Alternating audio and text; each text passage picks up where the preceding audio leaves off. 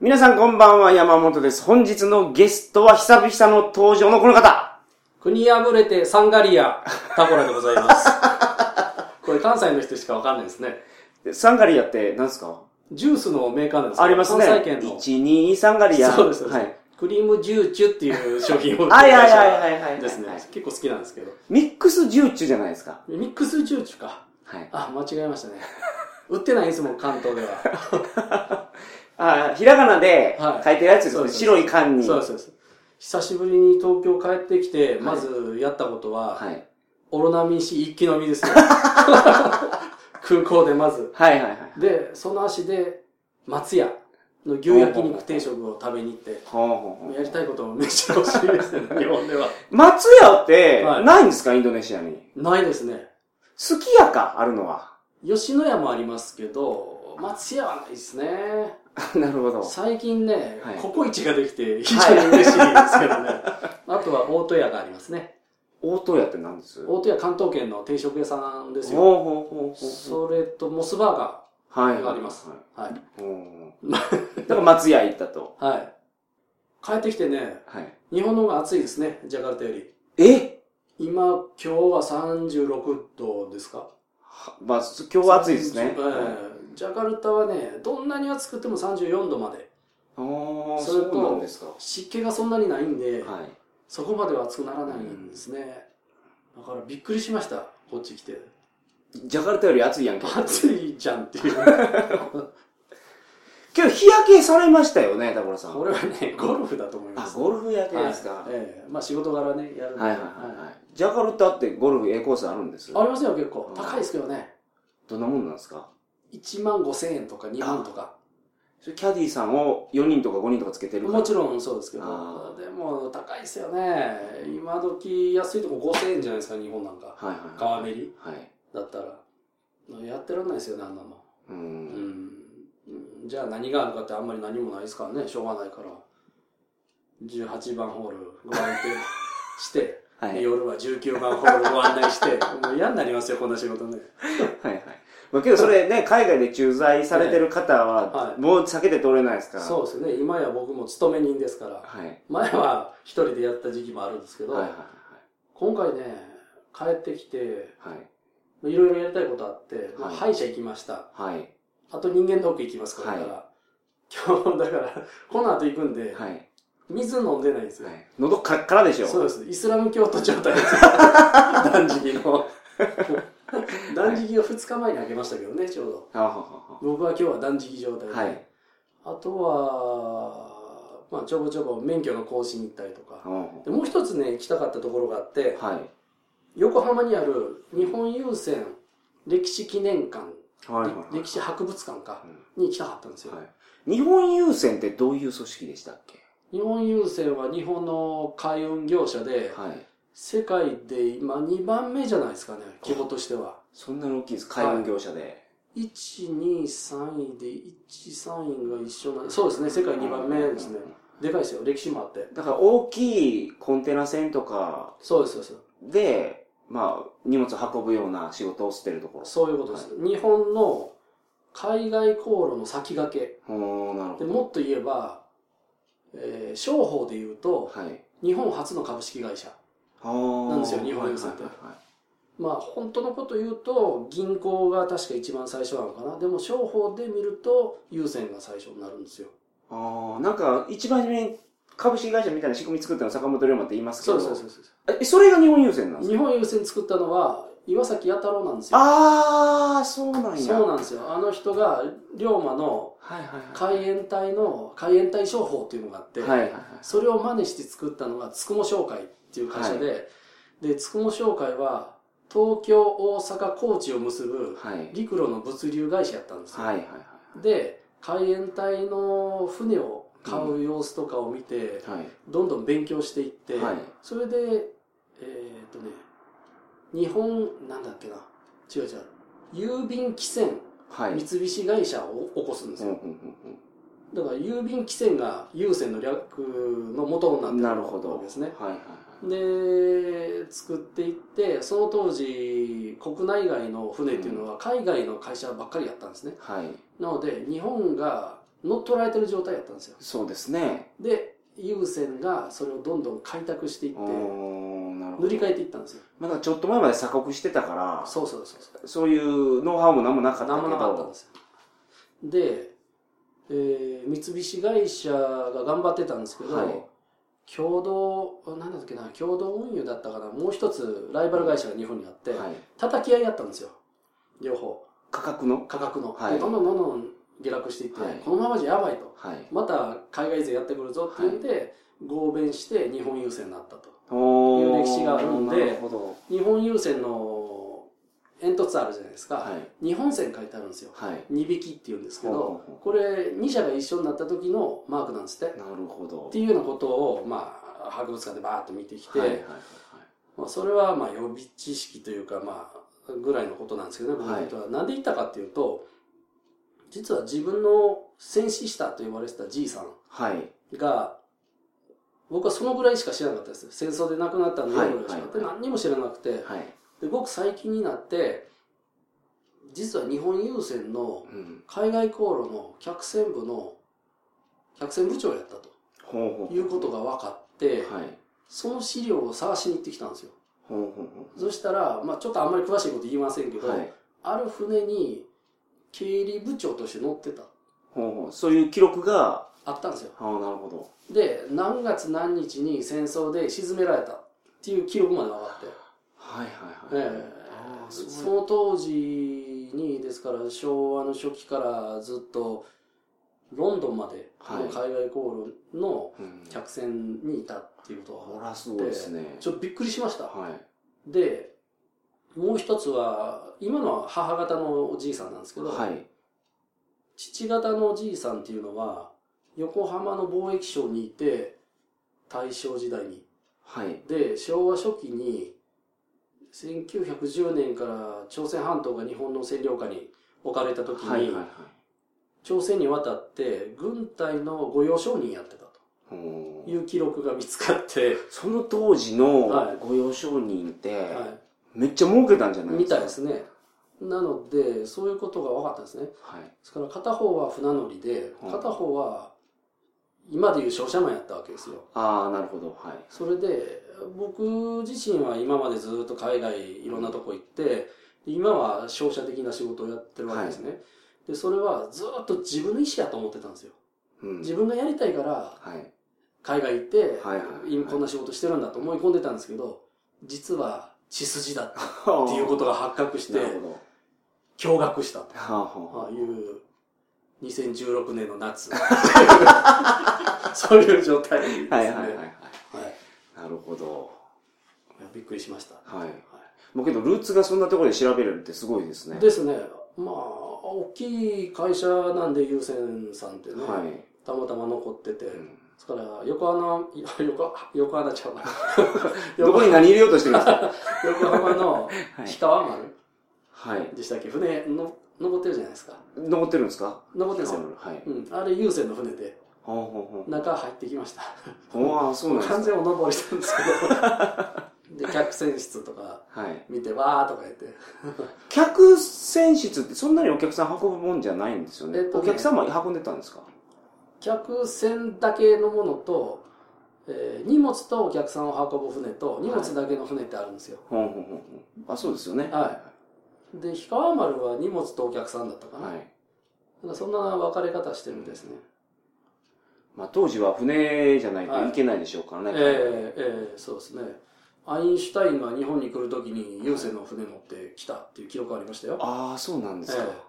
天ぷらばっかり毎日食わされて嫌だったって書いてありましたけどねまああれ毎日は嫌ですからね。ええ。僕らでも。ははい、結構有名な人船で来てるみたいですね。あ、はあはまあそんな話ですけど。あなるほど。はい。まあそのルーツがはい。分かったっていうのがもうこのオープニングの話なんですそうです、はい、皆さんも調べてみてくださいっていう話で、ああ、そうですね。ええ案外血筋ルーツってね、まあ何かのきっかけで、ええあ、そうなんやってええ。いうヒントさえあれば調べていけたりしますから。案外ね。はい。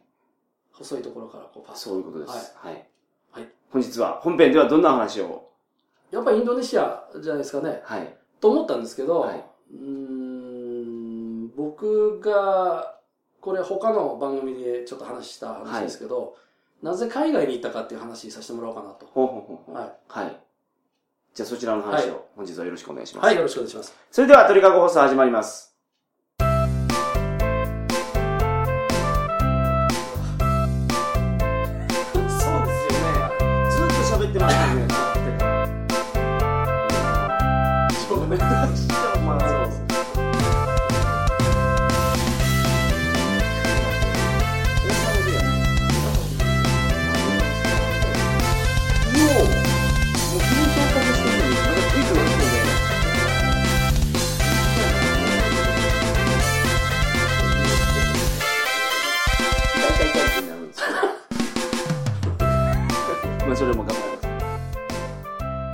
改めましてこんばんは。鳥かご放送第462回をお送りします。番組に関するお問い合わせは info.tkago.net info.tkago.net までよろしくお願いします。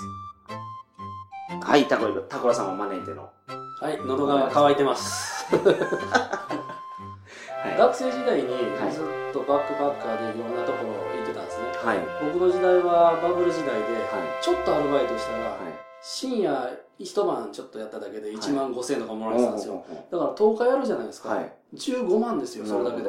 なるほどで、残りの20日間をはいバーッと周遊するっていう。ははは安くバックパッカーでね。はいなんか探検部みたいなやつに入ってたんですよねえー入ってないんですけど、その人たちとは仲良しでしたね。情報もらいに行ったんで。はいはいえーそれでいろいろ回って、はいいろんな人と知り合って、はいこれだったらうん自分で事業できるんじゃないかなって思った瞬間があったんですよ。大学の時にですか？大学の時に。はいなので、これ就職しないでうん一応起こしたろかというふうに思ったんですね。はそれで、まず金がいるなと。その資本金が資金ががいると。はいはいはいとにかくもう先立つものいるよっていうことで、やったのが、当時まだ出かけだったネルトンパーティーをやったんですよ。素人相手の。はいはいはい男50人集めて、女40人、50人集めて、はい。で、名前交換させてとかいうのを会場だけ、場所代だけ払って、バーってやるっていうのをやって、はいはいはい。それが結構当たって、はい。結構なお金になりました、それが。はい。で、二人でやったんですけど、はい。そのうちの一人は今ね、レストランやってますね。関西圏で。はい。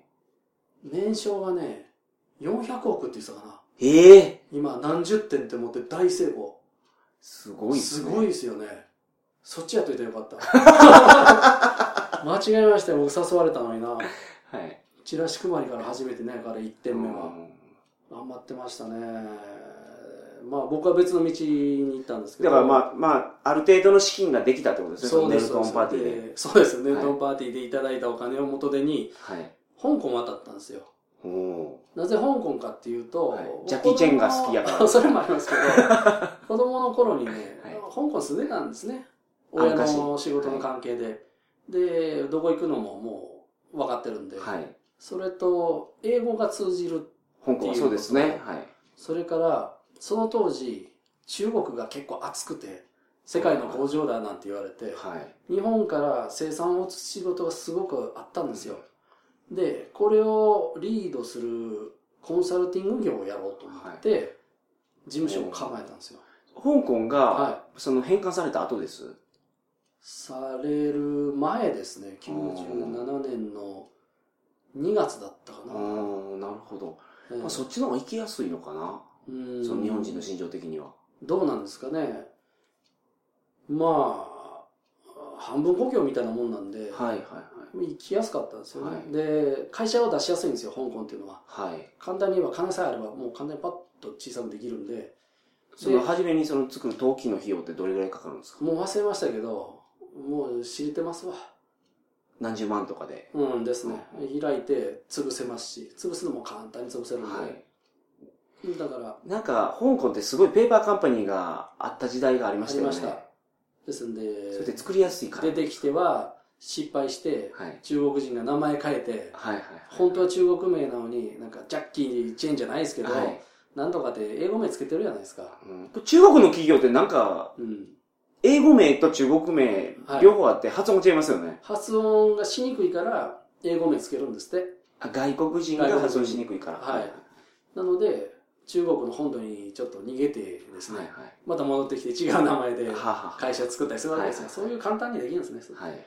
で、タックスヘイブンですし、実税もそんなかからないですし、なので、まあ、作りましたと。はい。で、最初のね、2年間は、めちゃめちゃ成功しました。若干27ですよ、その時。はい。あ、もうこれ年バレますね。いや、まあまあ、まあいいや、はいもう。で、どんぐらい成功したかっていうと、はい。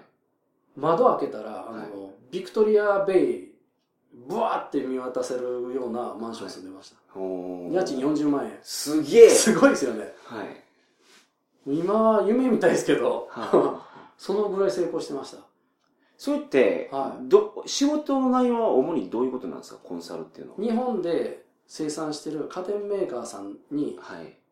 案内するんですよ。中国の工場とか、はい。いろんな東南アジアの工場を紹介して、お宅の製品をここで作れば安くなりますよと。ほうほうほ人件費ここまで下がりますよとか、はいはいはいそういうことを案内して、移して立ち上げるまでを案内する。コンサルですね。それをやってたんですね。はいはいは要は情報量だけですよ。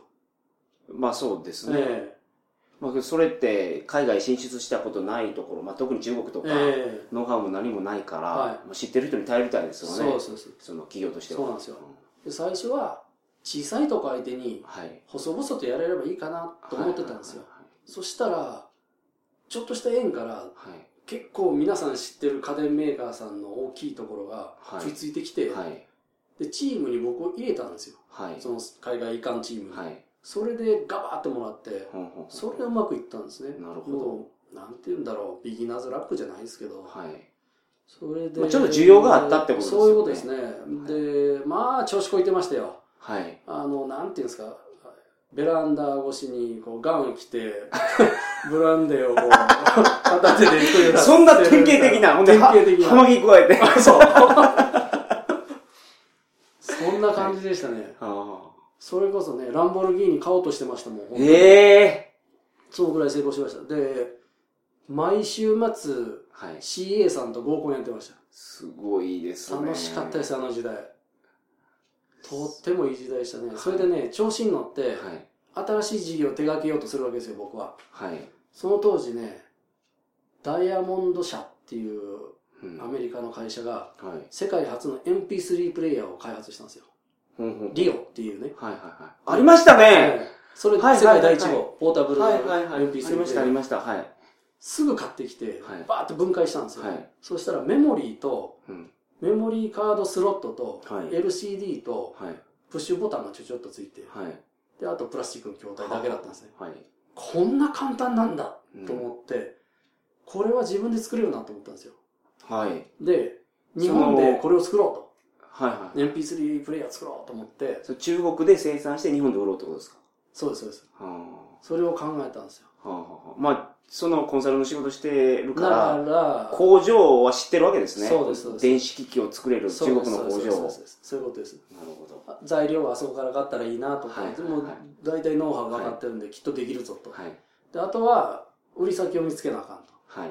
と。いうんで企画書を持って行って、はいこういうのでってやってったんですけど、まず MP3 プレイヤーそのものが認知されてないんですよ。うーん。なんじゃこれってみんな分かんないんですよ。はいはいはい。音楽コンテンツをダウンロードしてって言ってる時点でもうアウトなんですよ。みんな理解できない。はいはい。なので、どうしたらいいかなとその提案書は日本の企業に持っていったもちろんですあで、はい日本の企業の人が全然理解できない理解できないですあまず MP3 から説明しなきゃいけないはいはいはい。圧縮のコードの一つでみたいなところからやってって、流行るんですかって言われますよね。はい。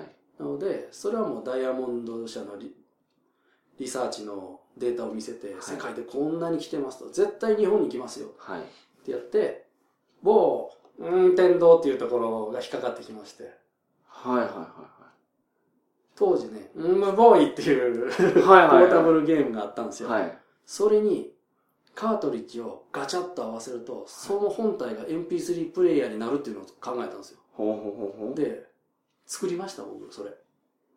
開発会社に頼んで。はい。で、結構ね、当時いろんな本に紹介されましたね。これはすごいって言って。はい。でで、カートリッジには曲が入ってるってことですね。カートリッジはどう言ったらいいかな、えー操作部分ですね MP3 プレイヤーのほうほうほう。それすごくてねあの、はいカセットテープをはい LINE でつなぐと、はい。その音源をえ吸い取って MP3 プレイヤーえごめんなさい MP3 のデータを生成するっていう機能まで持ってたんですよ。すごいでしょ？はい。でそれを作って。あ、だから自分が持ってるカセットテープとかをそこに MP3 化できていけるんですね。そういう機能もありますし普通にダウンロードしていくこともできますし、メモリーカードさして。あとでそのゲーム機本体に音を出す機能がついてるから、も出せますしイヤホンつけてとか。イヤホンもありますし、はい。でゲーム機の LCD を使って曲をこう脱出っていうのをやってたわけですよ。LCD って何ですか？あの液晶表示板ああー、はいはいはいはい。そのパネルを。今でいう曲目のね、はいはいはい。それをやったんですね、はいで結果はね大失敗 全く売れずはい。全く売れなくてそこまでけどやると開発費結構かかってますよね。そうなんですよそれで開発費とはい。材料代はい。とかを当然先行投資してるわけですよはい、そらそうですね。でもちろんねうん天堂さんはお金払ってくれるんですよ商品を買ってるわけですから、はい。でも初回ロットからして全然売れてないんではい。ちょっと待てみたいな話になってはい。もうちょっと売れて回収できてからやっていう話になったんですよはい。そしたら僕払えないですよ材料代そのお金が回らなくなる。そうそうそうお金もらえないからはい。なので逃げることになったんですよ どうしようと、金回れへんと。これはやばい、うん。もう香港マフィアその辺まで来てますよもう。はいはいはいはい。取り立て屋、はい。マジで来ましたからね。それで自分がうまく成功して、えー持ってったコンサルのはい。事務所を不動産を売却しようと。はい。でちょうどね地下鉄が伸びてくる計画があったんですよ当時、はい。はい。これが数年後に通ったらはい。地価が上がるぞっていう読みがあって、はい。それまで待ったらこの部屋はなんぼで売れるなっていう計算ができたわけですよ、はい。それまで逃げようとはほほほほほ。いうことで僕はいバックバックになったんですよ、あ、そうなんですかそうなんですよ逃げようともう香港から逃げるために。そうですおったらやばいとはい。もしかしたらビクトリア湾に浮いてるかもしはいれないはいはいはい。ということでその当時のね借金がなんと2億円すーごいっすね。やっちゃったって感じですよねやばかったですその不動産って結局どうなったんですか？ほとぼり冷めた頃に戻ったんですか？戻っ。てまあ最後はね結局売却して売ってはい。そのお金で少し余ってはい。で日本戻ってきたっていう話なんですけあど逃げてる間ねほぼ行きましたね。アメリカも行ったし、ーはい。中東にも行ってるんですよ僕。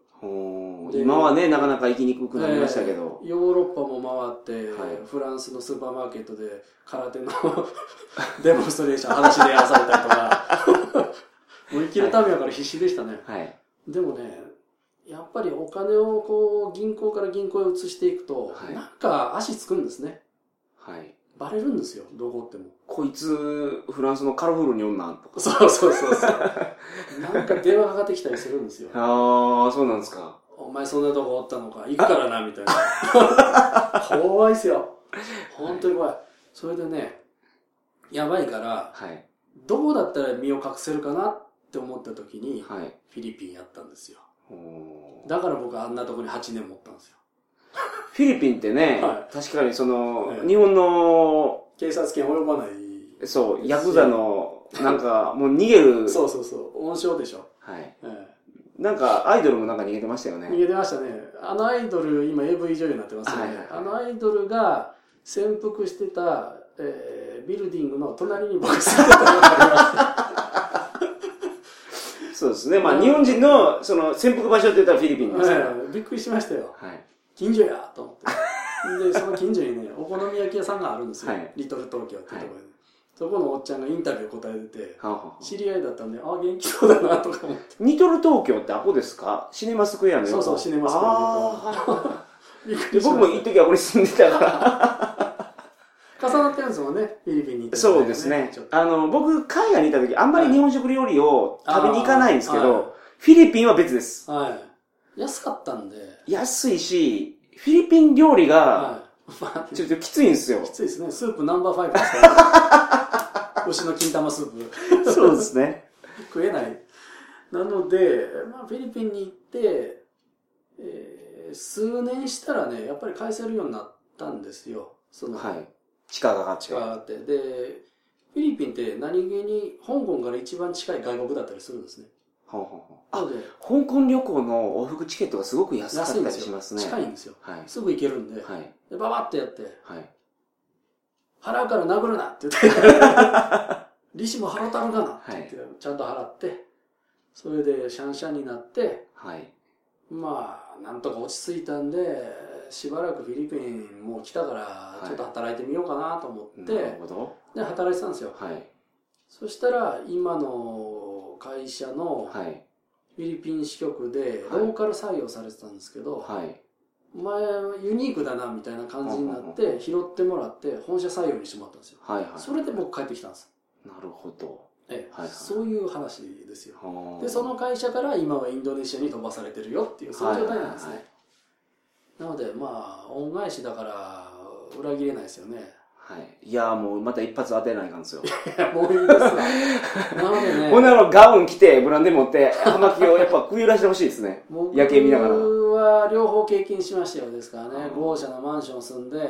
そういういい生活も経験しました。はい。でフィリピンでネズミとゴキブリに囲まれながら、エアコンのない部屋ではい水シャワーで耐えた生活もしましたということなんですよ。はい。両方やって、今サラリーマンになって、はい。すごく幸せ。もうなんかね、はい。ビジネスで思いっきり成功したいっていう欲がないですね、僕にうは。ん。普通の人間でありたいというか。まあ、やってることは、ちょっとあの、生き抜けたことをやられてますけど。普通じゃないですはいけどね。ええなので、もう起業はしないでしょうね。うんうんま世界中に逃げてたわけですから。そうですよ。まあそれは、ね、はいあんまり楽しくない記憶だと思いますから。華僑ネットワークがすごいんですよね。へ世界の。中国の華僑、チャイナタウンって、東語なんですよ、みんな。おー香港の言葉ですね。そうそうです。ジャッキーが喋る言葉ですね。ジャッキーネットワークすごいんでジすよ。ャッキーネットワーク。怖いんですよね。いはい。なんか手下おるんですよ。なんか貿易やってんでしょうね、ややこしい。うん。なので、怖かったな、いろいろ。うん、まあ、こうやってなんとかね、はい。生き延びてるんで、はい。まあまあ、平和に暮らしたいなと思って。だから、オロナミン C とか飲めたら幸せなんですよ、僕はいはいはいええ山本さん今、一人で仕事されてるんですよ、そうですよね。えはい。僕のような、いやいや、その、鉄をまない、はいまず大当たりじゃないかんすもんね。大タコラさんと同じ鉄を振るためにはねあれは実力じゃないですね。時代とタイミングはいと同じから言ってること。運ですよ。うんうん。たまたま、強いて言えば人がやってないことをやってたかなっていうぐらいですかね。はいはいはいあのままやっときゃよかったんですけどね。チャレンジしちゃったのが失敗ですね。はいはいはでも、銀座のね、アップルショップ行きましたよ。い。いつですか？iPod が出た時。あー、はいはいはいはい。こいつかと思いましたね。もうそれうん握りしめてね、泣きそうになりましたね。うん。やっぱりデザイナーには勝てないなと思いました。はい。うん、すごいなと思ってう。ん LCD、液晶表示板ついてないんですもん。はい。最初のやつね。あー。細いやつ。はいはいはい。あの、シャッフルシャッフルね。はい。あこれでいいんだと思いましたねう。んなかなか難しいもんですね。はい。しんみり。まあけど、すごい山とすごい谷を経験してるっていうのは、その、幅が出るからいいですよ、人生に。ん、どうなんですかね。まあ、最初から普通に就職して平和に暮らした方がいいんじゃないでしょうか。ああ、そうですか。ああ、死ぬって思ったこと何回もありますからね。あとね、あんまり痛くないですけど、もう死のうと思ったことも何回もありますね。ももうダメだと。あら、2億ですもん。はい。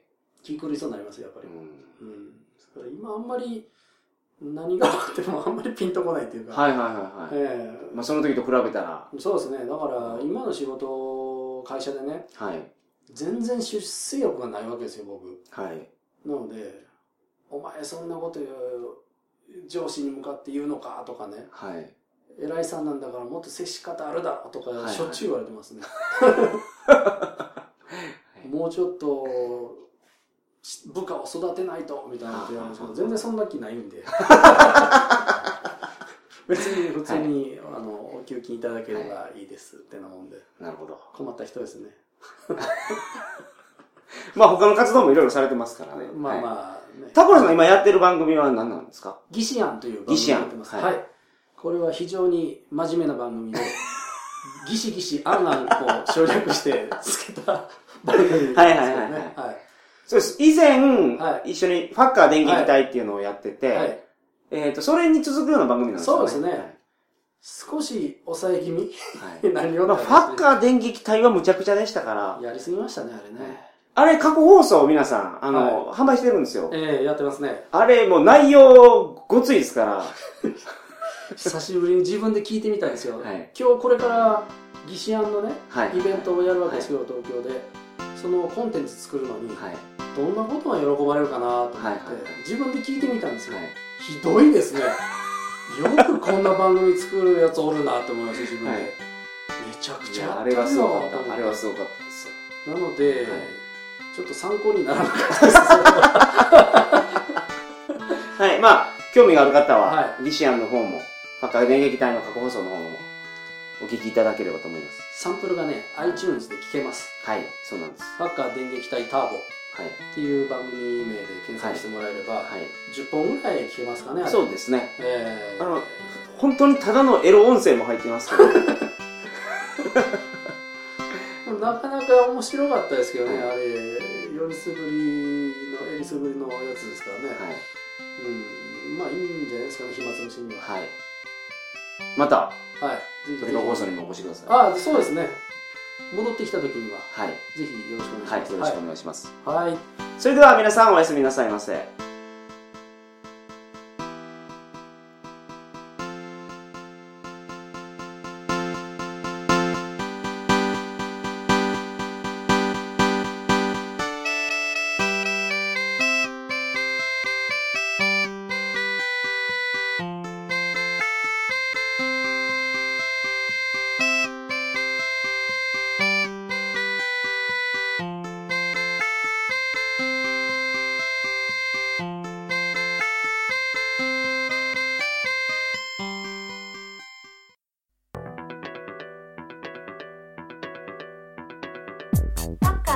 隊アルティメットパッケージには全ての過去放送未公開過去放送カニ肉小籠包写真付き番組裏話未公開音源多数のエッチな昔話海外での写真集